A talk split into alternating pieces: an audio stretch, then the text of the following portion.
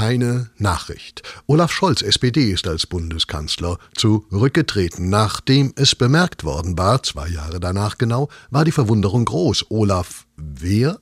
Und SPD, ist das nicht diese Halbfettmargarine? Also nein, nein, nein, nein, so schlimm ist es noch nicht.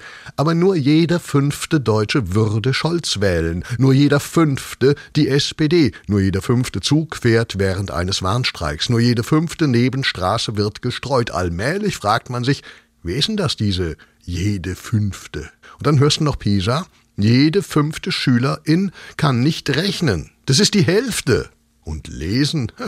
Das US-Magazin Time hat sich für Popstar Taylor Swift als Person des Jahres entschieden, nicht für Olaf äh, Dingens. Scholz, genau, ja. Der hat jetzt auch noch Parteitag mit dieser äh, SPD. Beide kennen sich, grüßen einander höflich, aber man munkelt Trennung. Das sind Gerüchte. Ich meine, es ist doch klar, wieso werden Nebenstraßen nicht gestreut, aber Gerüchte, weil es billiger ist. Natürlich so Merz und Linnemann. Über die gibt es keine Gerüchte. Was soll an denen hängen bleiben? Die sind schon real so erschreckend eindimensional, an denen kann nix hängen bleiben, kein Gerücht und nur jede fünfte Klette. Da ist wieder jede fünfte. Dazu noch was. Mit Salami belegt ist am beliebtesten. So muss es sein, meint jeder fünfte, soweit der bundesweite Pizzatest. Haha. Und noch was. Von wegen, an Bayerns Schulen werde nicht mehr gegendert.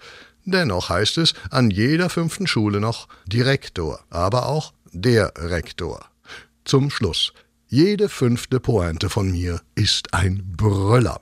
Ich hatte jetzt vier. Äh, die letzte ist von SWR 3 leider nicht mehr finanzierbar. Die soll in einen Nachscherzhaushalt eingebracht werden. ho, ho, ho.